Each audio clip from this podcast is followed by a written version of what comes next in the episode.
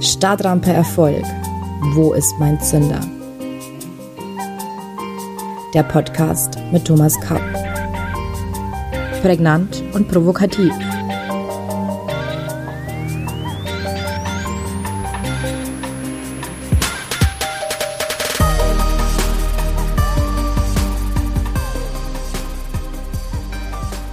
Herzlich willkommen allseits. Ich begrüße Sie zu unserer neuen Folge von Startrampe Erfolg. Wo ist mein Zünder?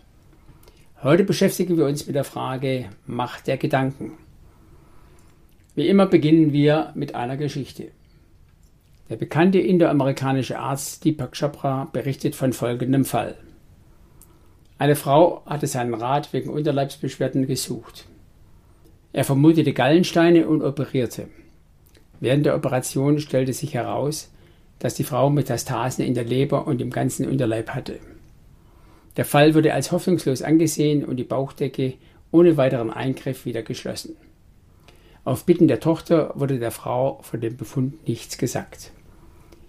Acht Monate nach der OP stellte sich die Frau in Chopras Sprechstunde erneut vor.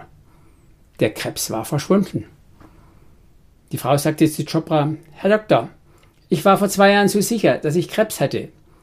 Und als ich dann herausstellte, dass es nur Gallensteine waren, fasste ich den Entschluss, nie wieder krank zu werden. Der Krebs war von alleine verschwunden. Falls Sie diese Geschichte nachlesen möchten, ich habe diese Geschichte gefunden in Deepak Chopras Buch Die heilende Kraft im Kapitel Die Quantenmechanik und der menschliche Körper. Auf eine Seitenangabe verzichte ich hier, weil Sie möglicherweise eine andere Auflage als ich oder ein E-Book lesen. Was bedeutet das nun für unsere Stadtrampe Erfolg? Wenn wir diese Geschichte hören, müssen wir uns die Frage stellen, war es ein Wunder oder vielleicht nicht? In der letzten Folge haben wir gesehen, dass der Geist die Materie dominiert. Wenn das zutrifft, ist der Mensch der Schöpfer seines Schicksals. Jeder Mensch. Zumindest, wenn wir uns die Zeit dazu nehmen, bewusst mit unseren Gedanken umzugehen. Doch wie bewusst gehen wir mit unseren Gedanken tatsächlich um? Wir sind häufig von irgendwelchen Gedanken gesteuert, motiviert, gebremst und manchmal auch getrieben. Wir werden oft mehr gedacht, als dass wir aktiv denken. Man hat herausgefunden, dass ein Mensch im Schnitt über 50.000 Gedanken am Tag denkt. Wie viele sind uns davon bewusst? Können wir unsere Gedanken kontrollieren und steuern? Wenn wir den Einfluss unserer Gedanken anerkennen, haben wir einen der stärksten Hebel für unseren Erfolg in der Hand. Denn je klarer wir die Macht unserer Gedanken sehen und je bewusster wir mit unseren Gedanken umgehen, desto weniger werden wir von unbewussten Gedanken gesteuert. Und desto mehr sind wir zur Selbstreflexion und zur Steuerung unseres Lebens in der Lage. Wir sehen viele Menschen, die sich abrackern und keinen Erfolg haben. Genauso wie Menschen, denen der Erfolg zufliegt. Den Unterschied machen meist unsere Gedanken. Dann war Chopras Geschichte vielleicht doch kein Wunder, sondern angewandte Quantenphysik. Erfolg hängt nach meiner festen Überzeugung ganz wesentlich von unserem Bewusstsein, unseren Gedanken und unserer mentalen Einstellung ab. Es lohnt sich wirklich, einmal darüber etwas länger nachzudenken. Aus dieser Erkenntnis heraus hat sich ein Ansatz entwickelt, vorwiegend positive Gedanken zu entwickeln und negative Gedanken zurückzudrängen. Hinsichtlich der positiven Gedanken ist es daher Zeit, sich dem Thema positive Gedankenführung zuzuwenden. Es gibt dabei von der positiven Psychologie bis zum positiven Denken bzw. Positive Thinking viele unterschiedliche, nicht inhaltsgleiche, wenn auch zum Teil überlappende Begriffe und Konzepte. Zum Teil ist das alles recht verwirrend. Hier gilt es, einen klaren Kopf zu behalten. Ich möchte das in drei Schritten für uns etwas ordnen. Erstens Fokussierung auf positive Aspekte. Zweitens positive Grundeinstellung und das Vertrauen in sich und die Welt. Und drittens mentale Schöpferkraft. Diese werden wir heute nicht schaffen und sie in der nächsten Folge separat besprechen.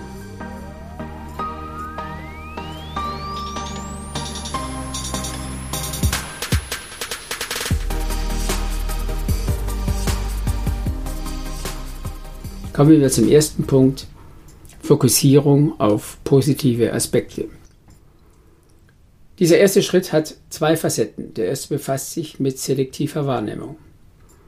Wir alle haben eine selektive Wahrnehmung. Sowohl unsere Bewertung wie auch unsere Erinnerung der uns erreichenden Sinnesreize ist individuell. Ich erlebe das immer sehr deutlich, wenn ich mich mit meiner Familie oder Freunden über gemeinsam unternommene Reisen unterhalte. Teilweise haben wir ganz unterschiedliche Dinge wahrgenommen. Der eine den lustigen Kellner, die andere die versalzenen Spaghetti. Oder wir nehmen das gleiche wahr, erinnern uns später aber unterschiedlich. Wir erinnern uns an die hübsche romantische Kirche auf der Strecke, doch fragen wir uns, ob wir sie damals von innen besichtigt haben oder eben nicht. Der eine sagt ja, die andere sagt nein. Wir nehmen die Dinge wahr, nicht wie sie sind, sondern wie wir sind. Also wie wir sie durch unseren Filter sehen und sehen wollen. Und wenn wir Pech haben, wird unser Filter zu einem immer enger werdenden Tunnel. Wenn wir als einziges Werkzeug einen Hammer besitzen, dann besteht wahrscheinlich die Versuchung, alles wie einen Nagel zu behandeln, sagte Abraham Maslow. Wenn man nicht in der Lage ist, sein Bewusstsein zu weiten, nimmt man häufig eine ziemlich triste und feindselige Welt dar, hat bald keine Freunde mehr und wird vielleicht sogar depressiv. Mit diesem Filter bezahlt man einen Preis, da man viele positive Aspekte im Leben verpasst, weil man sie einfach nicht wahrnimmt. Wir sehen nicht die wunderbare Erdbeertorte der Schwiegermutter, weil wir uns auf ihr unpassendes Kleid mit einem Fleck fokussieren. Wir entdecken nicht die Potenziale eines Mitarbeiters, weil wir uns auf seine Orthographiefehler kaprizieren. Und wir verpassen die Schönheit der Weltstadt Rom, weil wir nur den Staub auf den Straßen wahrnehmen. Wir sollten uns also bemühen, unseren Filter zu vergrößern. Damit können wir unsere Wahrnehmung der Welt und damit unser Leben positiv verändern.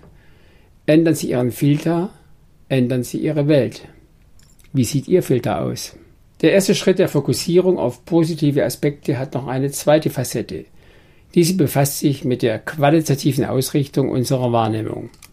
Genauer gesagt mit der Frage, ob wir unsere Stärken statt unserer Defizite und Lösungen statt Probleme in den Blick nehmen.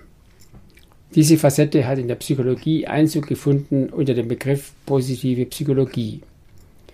Im Gegensatz zur traditionellen defizitorientierten Psychologie befasst sich die positive Psychologie mit den positiven Aspekten des Menschseins und versucht, diese zu verstärken. Dadurch schauen wir nach vorne und nicht in die Vergangenheit. Die positive Psychologie ist ressourcenorientiert. Positive Gedankenführung in diesem Sinne führt den Fokus weg von dem, was nicht geht, und hin zu dem, was geht. Und zwar mit den Mitteln, die vorhanden sind. Sie verschiebt die Achtsamkeit vom Problem auf die Lösung, von der mentalen Verhaftung mit einem Problem zur mentalen Erweiterung von Lösungsperspektiven. Ich gebe Ihnen ein Beispiel. Wenn ich beim Sport den Arm breche, dann ist das zunächst einmal schmerzhaft und ein Rückschlag. Entscheidend ist jedoch, wie ich mit dem Armbruch umgehe. Ich kann ein Vierteljahr jammern, weil ich keinen Sport treiben kann und alles so furchtbar ist. Oder ich kann den Armbruch einfach akzeptieren und versuchen, das Beste aus der Zwangspause zu machen.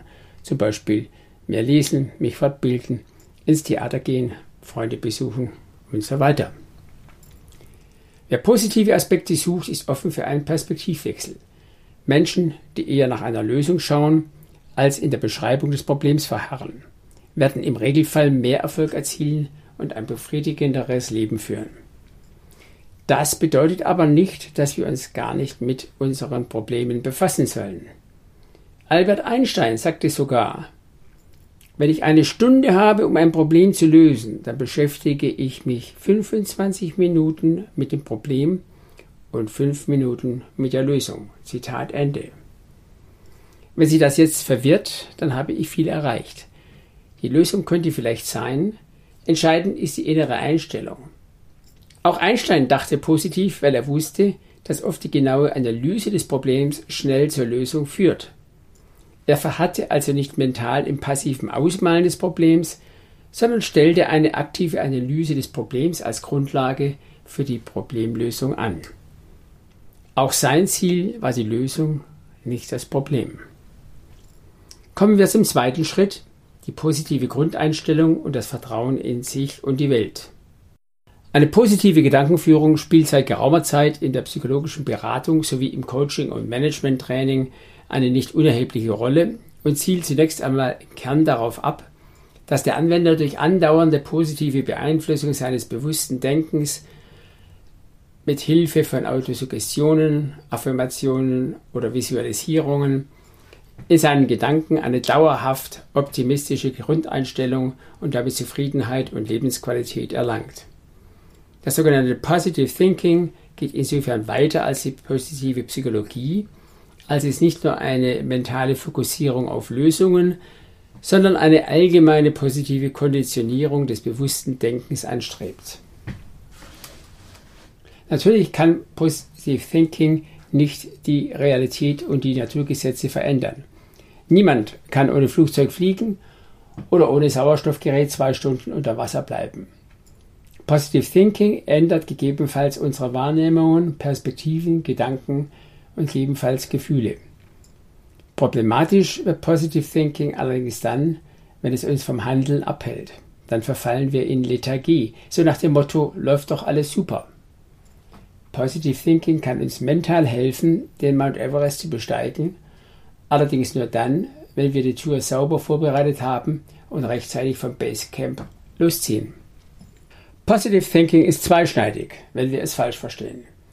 Nicht wenige Autoren und Trainer halten Positive Thinking für den heiligen Gral der Persönlichkeitsentwicklung und des Lebenserfolgs. Sie raten ihren Klienten, konstant und aktiv positive Gedanken zu erzeugen. Das ist eine mühsame Aufgabe, wenn man bedenkt, dass der Verstand pro Tag etwa 50.000 und auch noch negative Gedanken produziert. Das führt schnell zur Verkrampfung, wenn unser Ego negative Emotionen unterdrücken möchte. Das klappt jedoch nicht. Die einzige Möglichkeit, effektiv mehr positive Gedanken und innere Gelassenheit zu erzeugen, ist es, den Widerstand gegen die negativen Gedanken und Gefühle aufzugeben. Wir müssen also lediglich aufhören, dem Ego zuzuhören und damit beginnen, unsere Gefühle einfach achtsam wahrzunehmen und weiterziehen zu lassen. Positive mentale Stärke hat also viel damit zu tun, negative Gedanken kommen und gehen zu lassen, statt dagegen anzukämpfen. So verstanden ist eine positive Gedankenführung sinnvoll. Richtig verstandenes Positive Thinking ist also nicht die autosuggestive Betrachtung der Realität durch eine rosarote Brille, die alles, auch Negatives und emotional Belastendes, stets in einen positiven Rahmen zwängt und damit die Realität völlig verleugnet verfälscht und verdrängt. Vielmehr kann Ihnen Positive Thinking helfen, Ihren Optimismus und Ihre Lebenszuversicht zu stärken und mit Ihren negativen Gefühlen wie Angst, Hass, Neid ins Reine zu kommen. Es kann Ihnen helfen, in Fluss zu kommen, denn ein fließender Fluss war schon immer besser als ein stehendes Gewässer. Für heute sind wir damit fast am Ende.